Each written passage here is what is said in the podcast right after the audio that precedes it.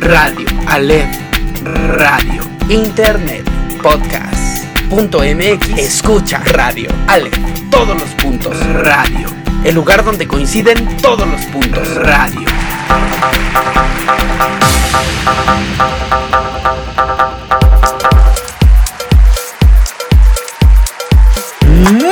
Días, tardes o noches, sean ustedes bienvenidos a esto que es Ale, el lugar donde coinciden todos los puntos. Mi nombre es Jesús Rogelio y están atrás de mí respaldando este proyecto mi queridísimo Tyler y Chimino el día de hoy con un montón de información. Se nos juntó el lavado con el planchado, la trapeada con la barrida y así que hay que echarle ganas a la información y hay que disfrutarla también. Les cuento de qué va a ir el podcast del día de hoy. Vamos a empezar hablando un poco de lo que fue la conferencia, la primer conferencia de El lugar donde coinciden todos los puntos, dada el pasado 5 de noviembre en la Universidad Privada del Estado de México. Continuaré compartiéndoles el audio de la calaverita literaria con la que concursé este año en el programa de Marta de Baile en W y por ahí les tengo un mensajillo especial. También, ay, murió Stanley. Y si ustedes no tienen ni idea, ni idea de quién es este señor y de qué hizo y de qué va su vida, pues bueno, hoy les voy a decir y además les voy a dar 10 datos que muy probablemente no conocían. Y cerraremos el podcast con esta sección tan gustada que se llama Paper Aleph con un Paper Aleph muy pero muy especial, muy distinto a todos los demás. Y pues bueno, Chimino, Chimino del alma, Chimino de todos, mi queridísimo Tyler del corazón, Tyler de mis ojos, por favor, vamos adelante con la información.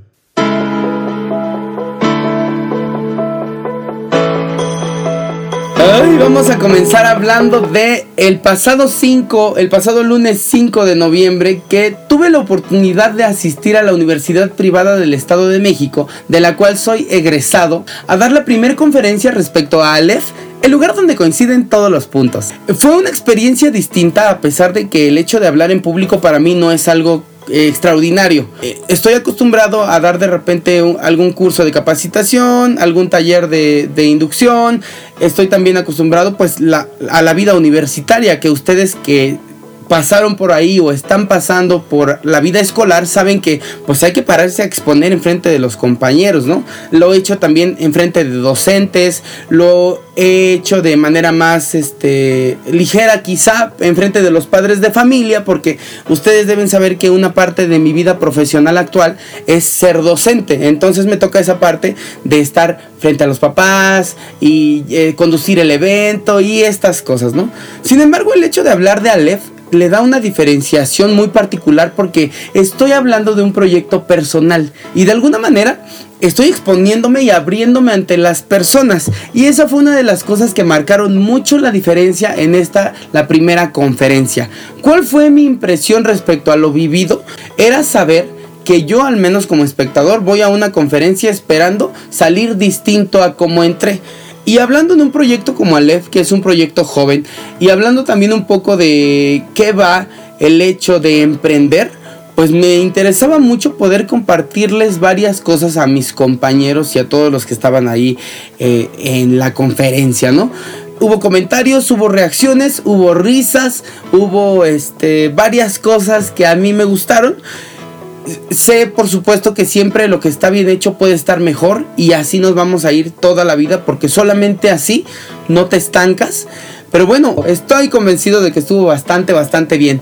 Ya estoy pretendiendo hacer algunas eh, negociaciones o pláticas con algunas otras personas porque la experiencia fue tan buena para mí y creo que también para algunas personas que después de esto me contactaron de manera personal que es algo que me gustaría seguir haciendo. Eh, ya estoy viendo la posibilidad de a lo mejor visitar otras instituciones y cosas que ya les iré contando este, más adelante, porque Aleph precisamente viene de eso, viene de querer compartir con las demás personas que eh, a lo mejor no sé si los sueños se van a cumplir, porque como ya lo he dicho antes, algunos sueños este, no se cumplirán, otros sí, y otros a pesar de haberse cumplido van a fracasar y hay que aprender a vivir con eso. Sin embargo, lo importante de, eh, de la vida es que nada más es esta y que hay que atreverse. Hay que atreverse a hacer lo que uno quiere, lo que uno siente que puede ser su área de oportunidad o incluso su, su, fortaleza para explotarla, ¿no? Una de las cosas de las que hablábamos precisamente fue esta, eh, saber qué es lo que no me gusta, qué es lo que me gusta y qué es lo que hago bien, ¿no? Porque muchas veces creemos que lo que nos gusta lo hacemos bien porque nos gusta y no necesariamente. Entonces hay muchos puntos interesantes que pude compartir con este foro al que, que me dio voz y que me dio un micrófono para poder hablar.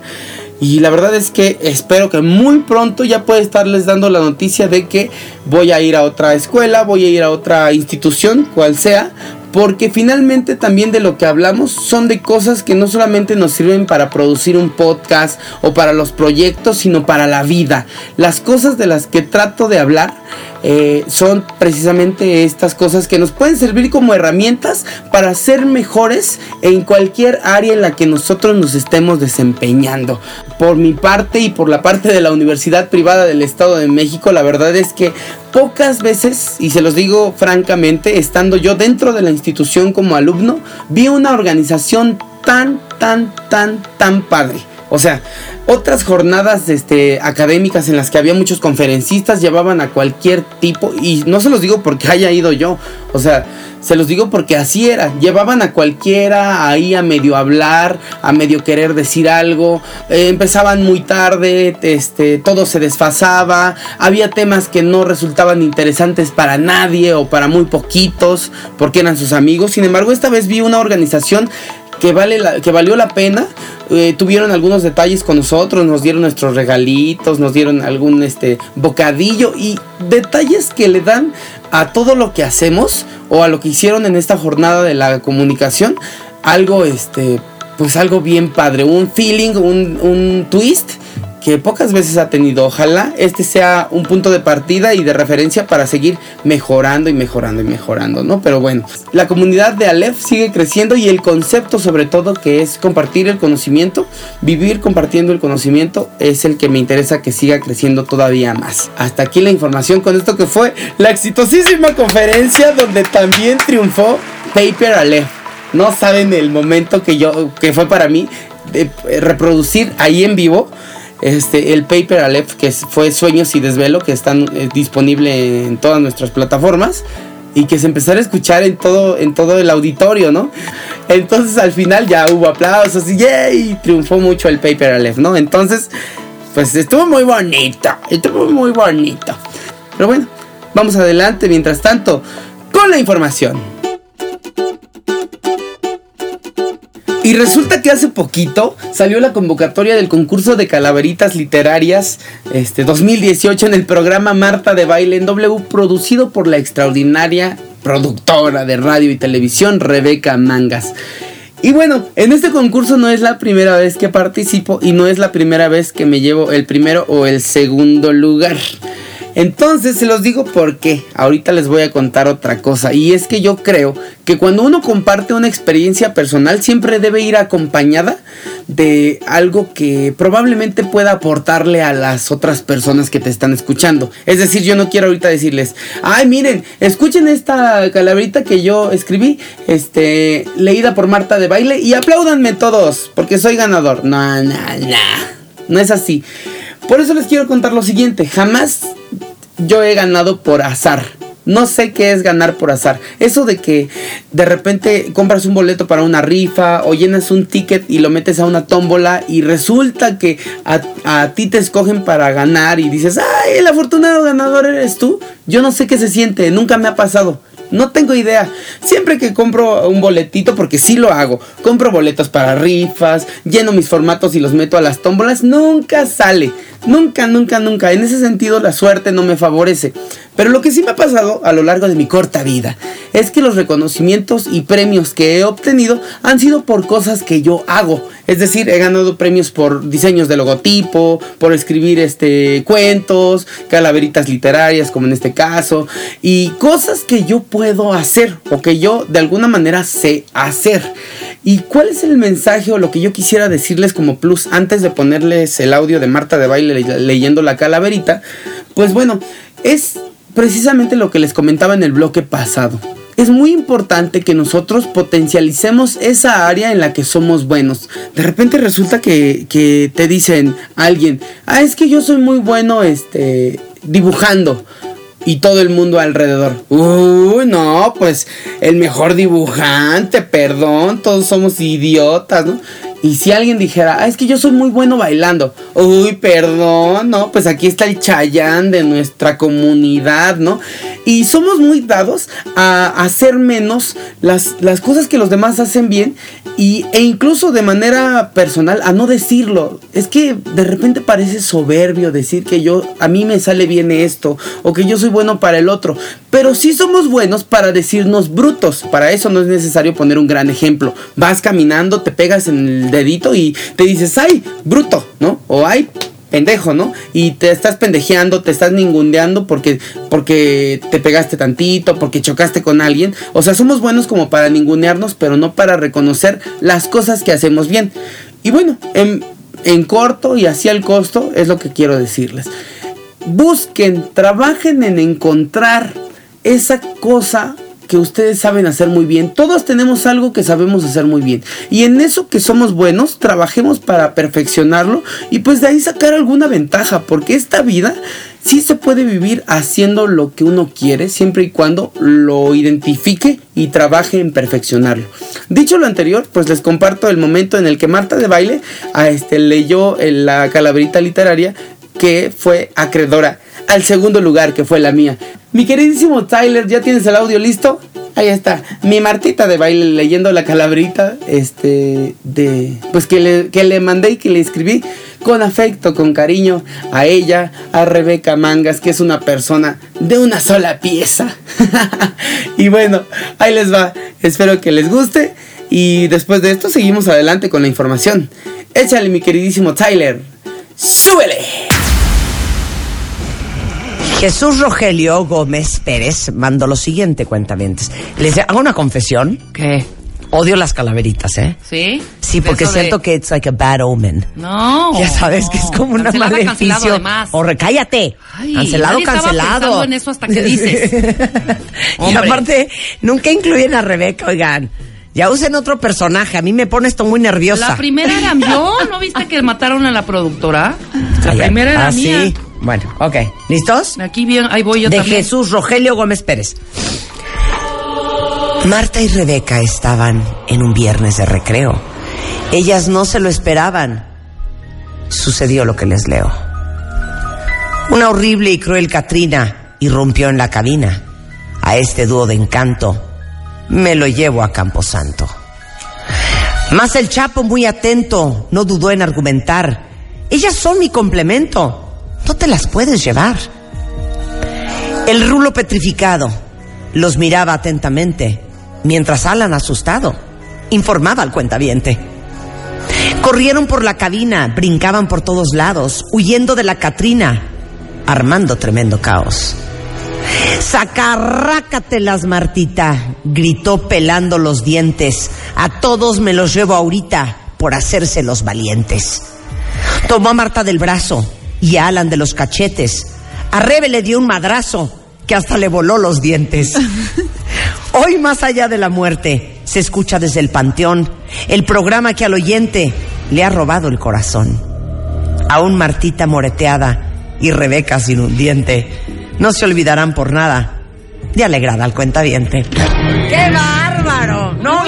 Jesús. ¡Magnífico! ¿Sabes qué me gustó de ese? Jesus, la incorporación, Mohammed, te digo algo, la incorporación y la inclusión de los personajes de, de, de- Está increíble, sí, está cuentavientes. increíble. Claro. Nada quedó fuera. Nada quedó fuera. Lo que no sabías.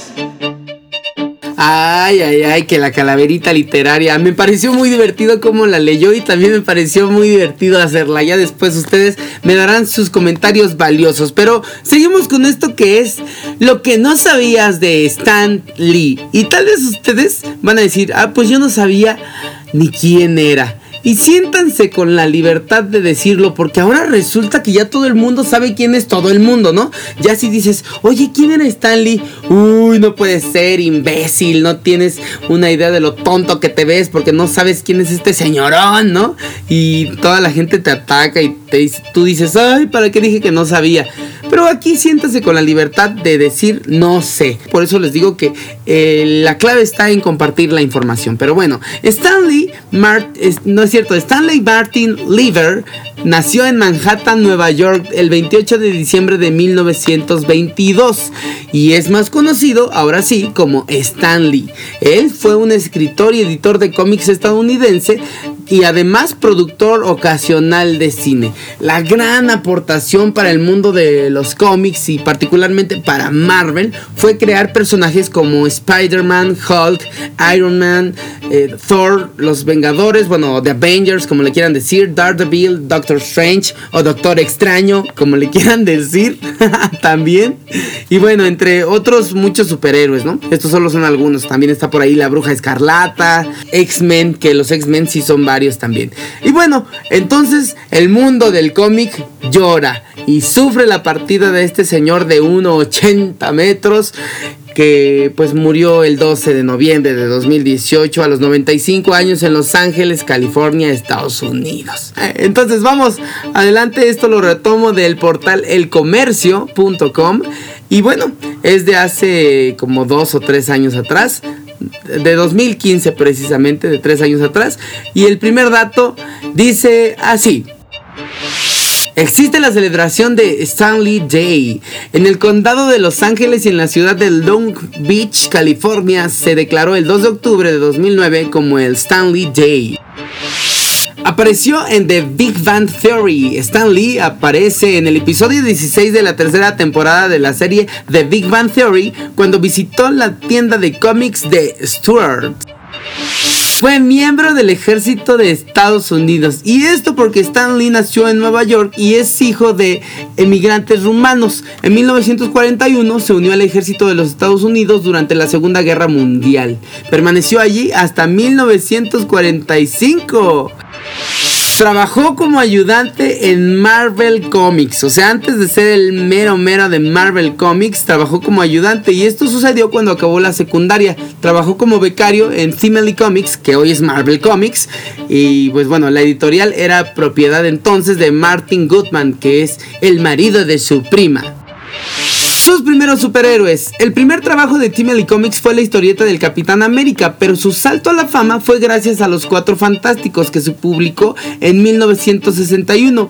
Stan Lee creó tres de los personajes del cómic: el Hombre Elástico, la Mujer Invisible y la Mole, mientras que la Antorcha Humana pues ya había sido creada antes por personal de esa bonita empresa. Ay, esto está súper cool. Sacó una versión de cómic en papel higiénico. Ah, caray. ¿Cómo está este asunto? Pues Stan Lee desarrolló una edición limitada de cómics en papel higiénico sobre las aventuras de Hulk y Spider-Man. Stan Lee creó el método Marvel. A diferencia de otros escritores y guionistas de cómics, permitía que los dibujantes tuvieran la libertad de añadir o modificar el diseño de las historietas a partir de una sinopsis de la historia que les proveía antes de que empezaran a graficar. Así nació el método Marvel. Además de la libertad de los trazos, Stan Lee escribía los diálogos cuando el dibujo estaba listo. Así podía, así podía él añadir a la historia algunos detalles que fueron creados por los mismos dibujantes. Ándale, qué listillo el señor Zio. Impulsó el crecimiento de la editorial Marvel y es que potenció con sus personajes la editorial estadounidense Marvel Comics que desde los años 70 se ha posicionado como una de las principales editoriales de los Estados Unidos adoptó un clásico de Shakespeare. Y es que ahí donde lo ven, él no nada más era de, de, superhéroes y villanos, también abordó el ámbito de los clásicos de la literatura. Adoptó al cómic la obra de William Shakespeare Romeo y Julieta, sin perder la esencia de los cómics de Stanley, ya que en esta historieta los personajes del Capuleo y los Montesco también tienen poderes superhumanos o sobrehumanos con los que enfrentaban, se enfrentaban mutuamente mientras que dos jóvenes enamorados planeaban un matrimonio secreto que trajera la paz a estos dos grupos que se encontraban en guerra. ¿Qué tal el Stanley rehaciéndole la tarea a Shakespeare? Y por último, los nombres de sus personajes no son, no son coincidencia. Otra de las curiosidades de Stanley es que los nombres de sus personajes tienen el que tienen nombre y apellido, pues comienzan con la misma letra. Por ejemplo, Stephen Strange, que es el Doctor Strange, es SS. O Peter Parker es PP, que es Spider-Man, ¿no? O Reed Richards es el hombre elástico.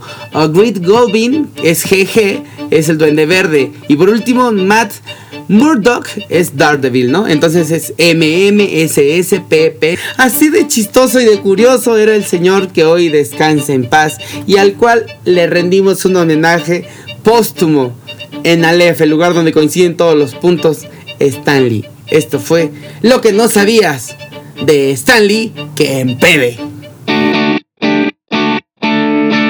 Y así llegamos al final de este podcast, bueno, a la última sección con la que vamos a despedir el programa, que es Paper Aleph. Les quiero comentar un poquitito respecto a la experiencia de grabar este que es muy diferente. Me va a dar mucha referencia sobre qué tipo de persona me escucha. Porque yo espero de verdad que encuentren un punto de coincidencia en lo que van a escuchar. Les recomiendo que lo escuchen en la noche, les recomiendo que lo escuchen con audífonos y a solas para que puedan este pues prestarle atención y de verdad si hay un punto en el que ustedes dicen esto me hizo match, esto me latió, esto esto conectó conmigo, pues les agradecería infinitamente que me lo hicieran saber. Me costó mucho grabar este paper, a diferencia de los pasados que también son son especiales y son buenos, pues este sí me costó mucho porque quería que se sintiera a través de las palabras y de la manera de contarlo, de leerlo, algo, algo. Ese algo que de repente logra que una persona se conecte, se conecte con otra a través de la voz. Finalmente creo que sí resultó, estoy seguro de que resultó. Y bueno, nada más quisiera eh, ya leer sus comentarios respecto a esta sección que particularmente pues es de las que más me gusta hacer y de las que más les gusta a ustedes también este, escuchar. Recuerden que esto fue Aleph, el lugar donde coinciden todos los puntos y está disponible en Facebook, en Instagram, en YouTube, en SoundCloud, en iTunes. Y pues ahí estoy posteando música, noticias, imágenes, un montón de cosas que hay que compartir todo el tiempo. El Paper Aleph se distribuye también de manera independiente, va a estar disponible en YouTube. Y bueno, ahí se los dejo al costo. Cuídense mucho, que tengan una excelente vida, que tengan una excelente semana, cuídense otra vez.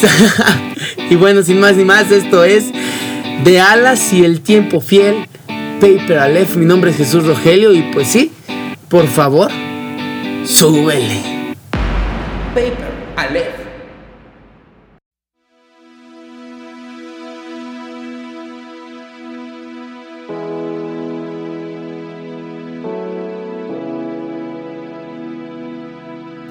Caminaba por la calle que lleva a mi casa sin saber que en ese momento mis alas se estaban rompiendo. Luego lo supe, pero no quise mirar. Al paso de los días mi curiosidad llegó a los límites y fue imposible seguir así. Cuando por fin miré, estaban rotas. Esas alas con las que volé tan alto que me llevaron por aires que suavemente susurraban en mis oídos. Puedes volar.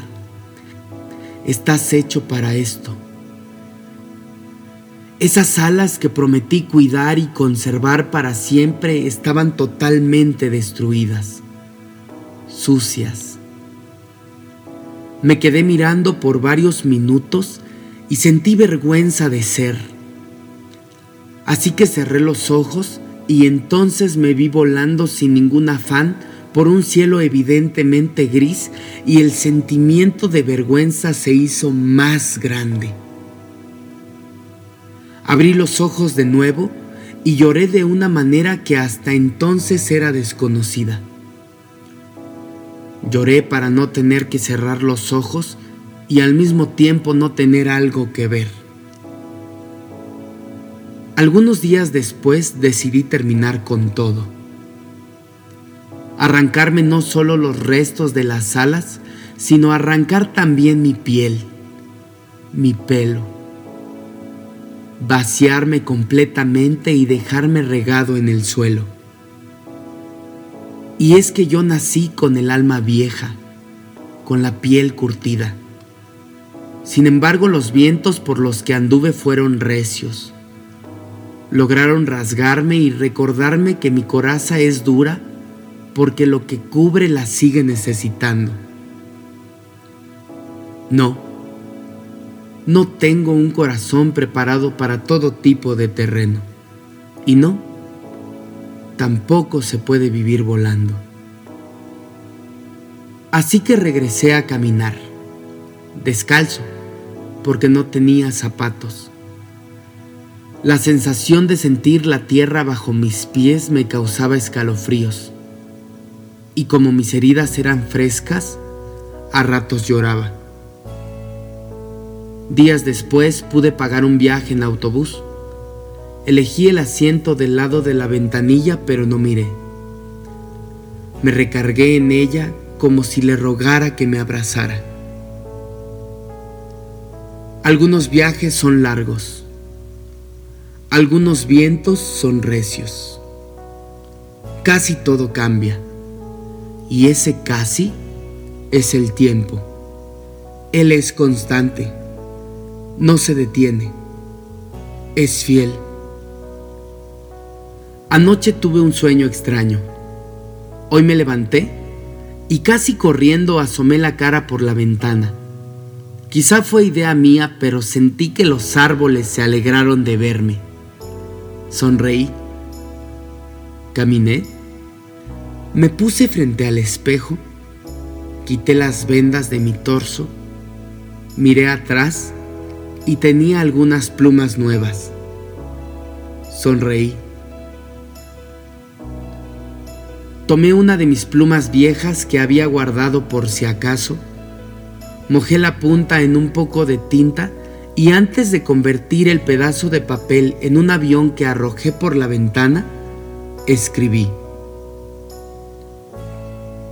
Mi rayito de sol, anoche soñé contigo, pero no, no te pongas triste, ha sido un placer volver a verte.